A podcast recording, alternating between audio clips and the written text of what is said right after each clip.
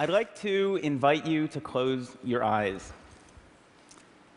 Imagine yourself standing outside the front door of your home. I'd like you to notice the color of the door, the material that it's made out of. now, visualize a pack of overweight nudists on bicycles.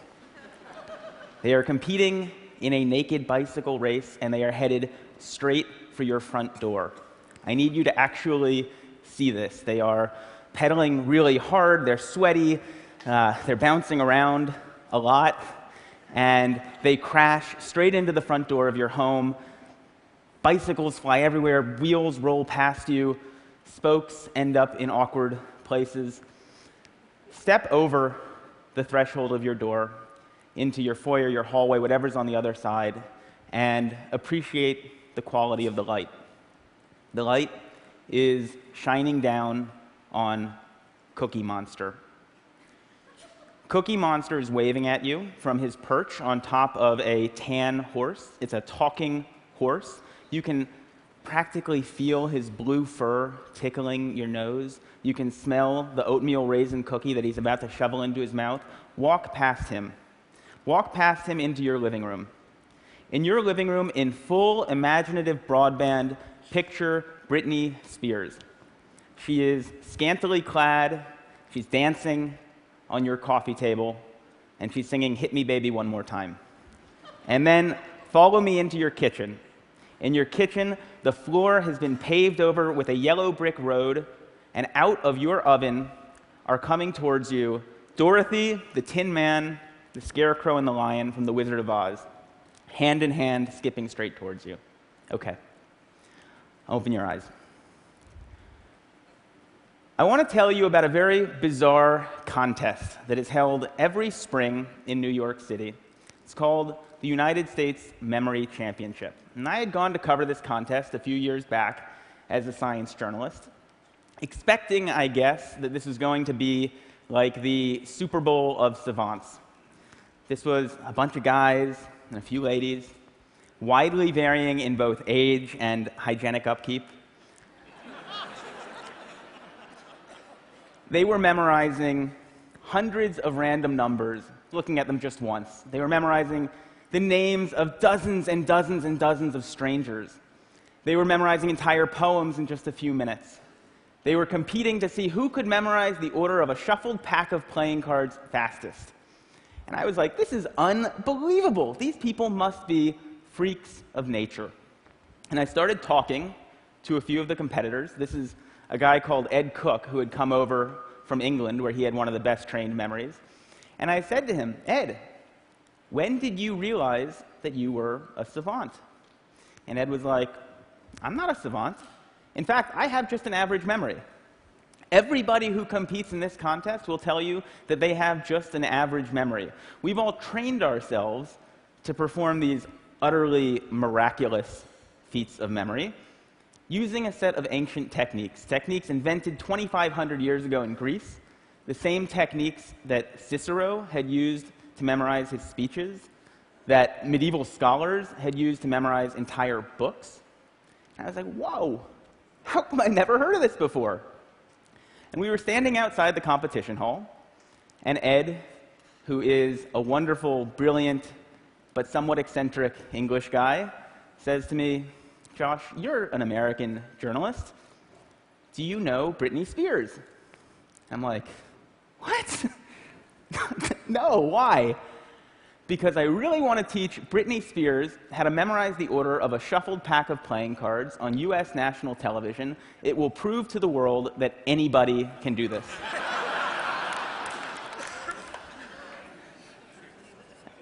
I was like, well, I'm not Britney Spears, but maybe you could teach me. I mean, you got to start somewhere, right?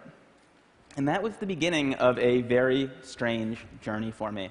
I ended up spending the better part of the next year not only training my memory, but also investigating it, trying to understand how it works, why it sometimes doesn't work, and what its potential might be. And I met a host of really interesting people. This is a guy called EP. He's an amnesiac who had very possibly the worst memory in the world. His memory was so bad that he didn't even remember he had a memory problem, which is amazing. And he was this incredibly tragic figure, but he was a window into the extent to which our memories make us who we are. At the other end of the spectrum, I met this guy. This is Kim Peek. He was the basis for Dustin Hoffman's character in the movie Rain Man. We spent an afternoon together in the Salt Lake City Public Library memorizing phone books, which was scintillating. and I went back and I read a whole host of memory treatises, treatises written 2,000 plus years ago in Latin, in antiquity, and then later in the Middle Ages. And I learned a whole bunch of really interesting stuff. One of the really interesting things that I learned is that once upon a time, this idea of having a trained, disciplined, cultivated memory was not nearly so alien as it would seem to us to be today. Once upon a time, people invested in their memories, in laboriously furnishing their minds. Over the last few millennia, we've invented a series of technologies from the alphabet to the scroll, the codex, the printing press, photography, the computer, the smartphone, that have made it progressively easier and easier for us to externalize our memories, for us to essentially outsource this fundamental human capacity. These technologies have made our modern world possible, but they've also changed us. They've changed us culturally, and I would argue that they've changed us cognitively. Having little need to remember anymore, it sometimes seems like we've forgotten how. One of the last places on earth where you still find people passionate about this idea of a trained, disciplined, cultivated memory is at this totally singular memory contest. It's actually not that singular. There are contests held all over the world. And I was fascinated. I wanted to know how do these guys do it? A few years back, a group of researchers at University College London brought a bunch of memory champions into the lab. They wanted to know do these guys have brains that are somehow structurally, anatomically different from the rest of ours? The answer was no. Are they smarter than the rest of us? They gave them a bunch of cognitive tests, and the answer was not really. There was, however, one really interesting and telling difference between the brains of the memory champions and the control subjects that they were comparing them to. When they put these guys in an fMRI machine, scanned their brains while they were memorizing numbers and people's faces and pictures of snowflakes, they found that the memory champions were lighting up different parts of the brain than everyone else. Of note, they were using, or they seem to be using, a part of the brain that's involved in spatial memory and navigation. Why? And is there something that the rest of us can learn from this? The sport of competitive memorizing is driven by a kind of arms race, where every year somebody comes up with a new way to remember more stuff more quickly, and then the rest of the field has to play catch up. This is my friend Ben Pridmore, three time world memory champion. On his desk in front of him are 36 shuffled packs of playing cards that he is about to try to memorize in one hour using a technique that he invented and he alone has mastered. He used a similar technique to memorize the precise order of 4,140 random binary digits in half an hour. Yeah. And while there are a whole host of ways of remembering stuff in these competitions, everything, all of the techniques that are being used, ultimately come down to a concept that psychologists refer to as elaborative encoding. And it's well illustrated by a nifty paradox known as the Baker Baker paradox, which goes like this. If I tell two people to remember the same word, if I say to you, remember that there is a guy named Baker, that's his name, and I say to you, remember that there is a guy who is a baker, okay? And I come back to you at some point later on, and I say, Do you remember that word that I told you a while back? Do you remember what it was? The person who is told his name is a baker is less likely to remember the same word than the person who was told his job is that he is a baker. Same word, different amount of remembering. That's weird. What's going on here? Well, the name Baker doesn't actually mean anything to you. It is entirely untethered from all of the other memories floating around in your skull. But the common noun baker, we know bakers. Bakers wear funny white hats. Bakers have flour on their hands. Bakers smell good when they come home from work. Maybe we even know a baker. And when we first hear that word, we start putting these associational hooks into it that make it easier to fish it back out at some later date. The entire art of what is going on in these memory contests and the entire art of remembering stuff better in everyday life is figuring out ways to transform capital B bakers into lowercase b bakers. To take information that is lacking in context, in significance, in meaning, and transform it in some way so that it becomes meaningful in the light of all of the other things that you have in your mind. One of the more elaborate techniques for doing this dates back 2,500 years to ancient Greece, came to be known as the Memory Palace.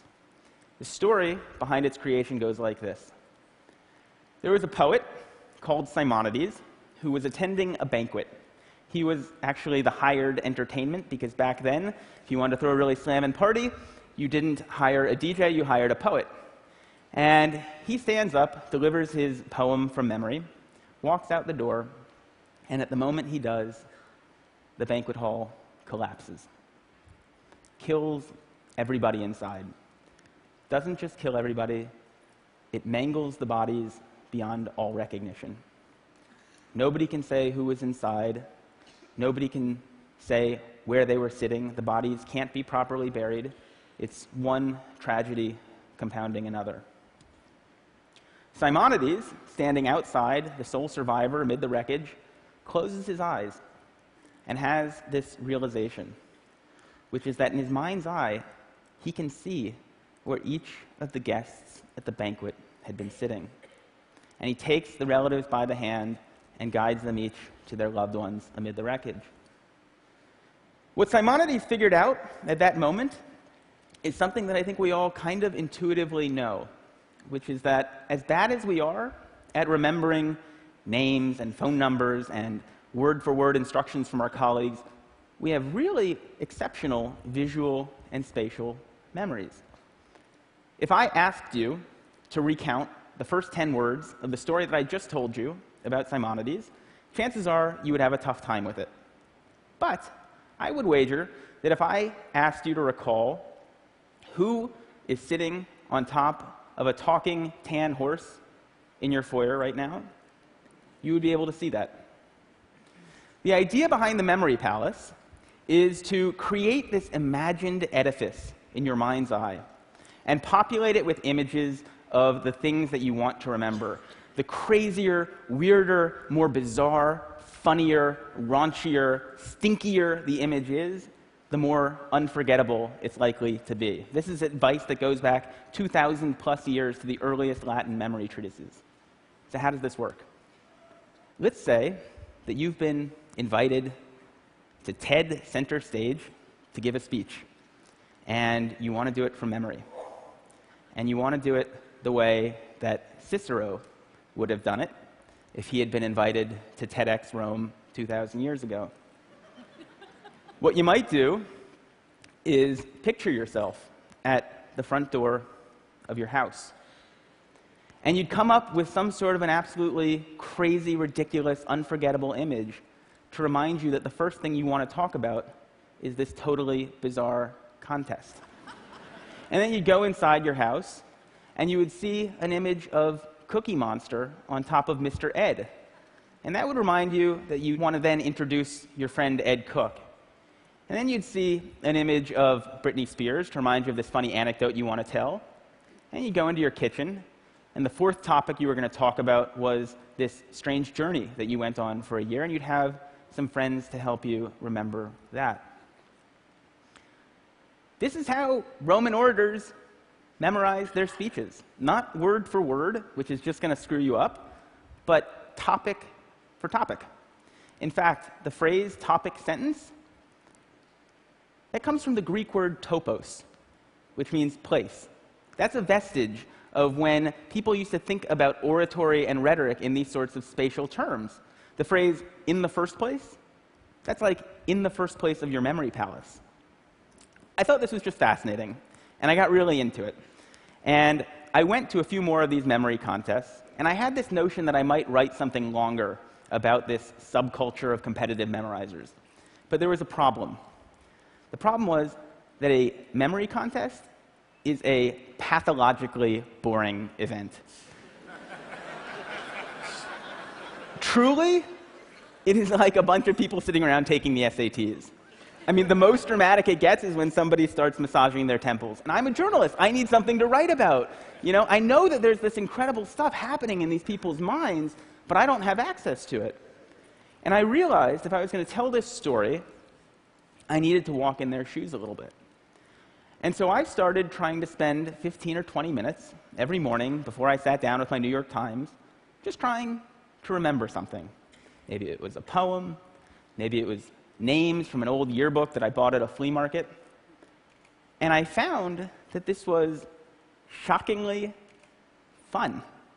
I never would have expected that. It was fun because this is actually not about training your memory. What you're doing is you're trying to get better and better and better at creating, at dreaming up these utterly ludicrous, raunchy, hilarious, and hopefully unforgettable images in your mind's eye. And I got pretty into it. This is me wearing my standard competitive memorizers training kit. It's a pair of earmuffs and a set of safety goggles that have been masked over, except for two small pinholes, because distraction is the competitive memorizer's greatest enemy. I ended up coming back to that same contest that I had covered a year earlier, and I had this notion that I might enter it sort of as an experiment in participatory journalism. It'd make, I thought, maybe a nice epilogue to all my research. Problem was, the experiment went haywire. I won the contest, which, which really wasn't supposed to happen.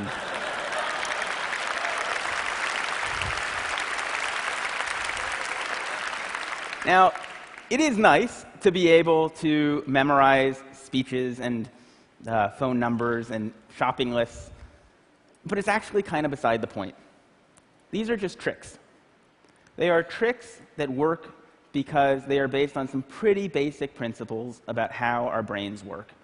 And you don't have to be building memory palaces or memorizing packs of playing cards to benefit from a little bit of insight about how your mind works. We often talk about people with great memories as though it were some sort of an innate gift, but that is not the case. Great memories are learned. At the most basic level, we remember when we pay attention. We remember when we are deeply engaged. We remember when we are able to take a piece of information and experience and figure out why it is meaningful to us, why it is significant, why it's colorful. When we're able to transform it in some way that it makes sense in the light of all of the other things floating around in our minds, when we're able to transform bakers into bakers. The memory palace, these memory techniques, they're just shortcuts. In fact, they're not even really shortcuts. They work because they make you work. They force a kind of depth of processing, a kind of mindfulness that most of us don't normally walk around exercising. But there actually are no shortcuts. This is how stuff is made memorable. And I think if there's one thing that I want to leave you with, it's what EP, the amnesiac who couldn't even remember that he had a memory problem, left me with, which is the notion that our lives are the sum of our memories. How much are we willing to lose from our already short lives by losing ourselves in our Blackberries, our iPhones, by not paying attention to the human being across from us who is talking with us, by being so lazy that we're not willing to process deeply. I learned firsthand that there are incredible memory capacities latent in all of us. But if you want to live a memorable life, You have to be the kind of person who remembers to remember. Thank you.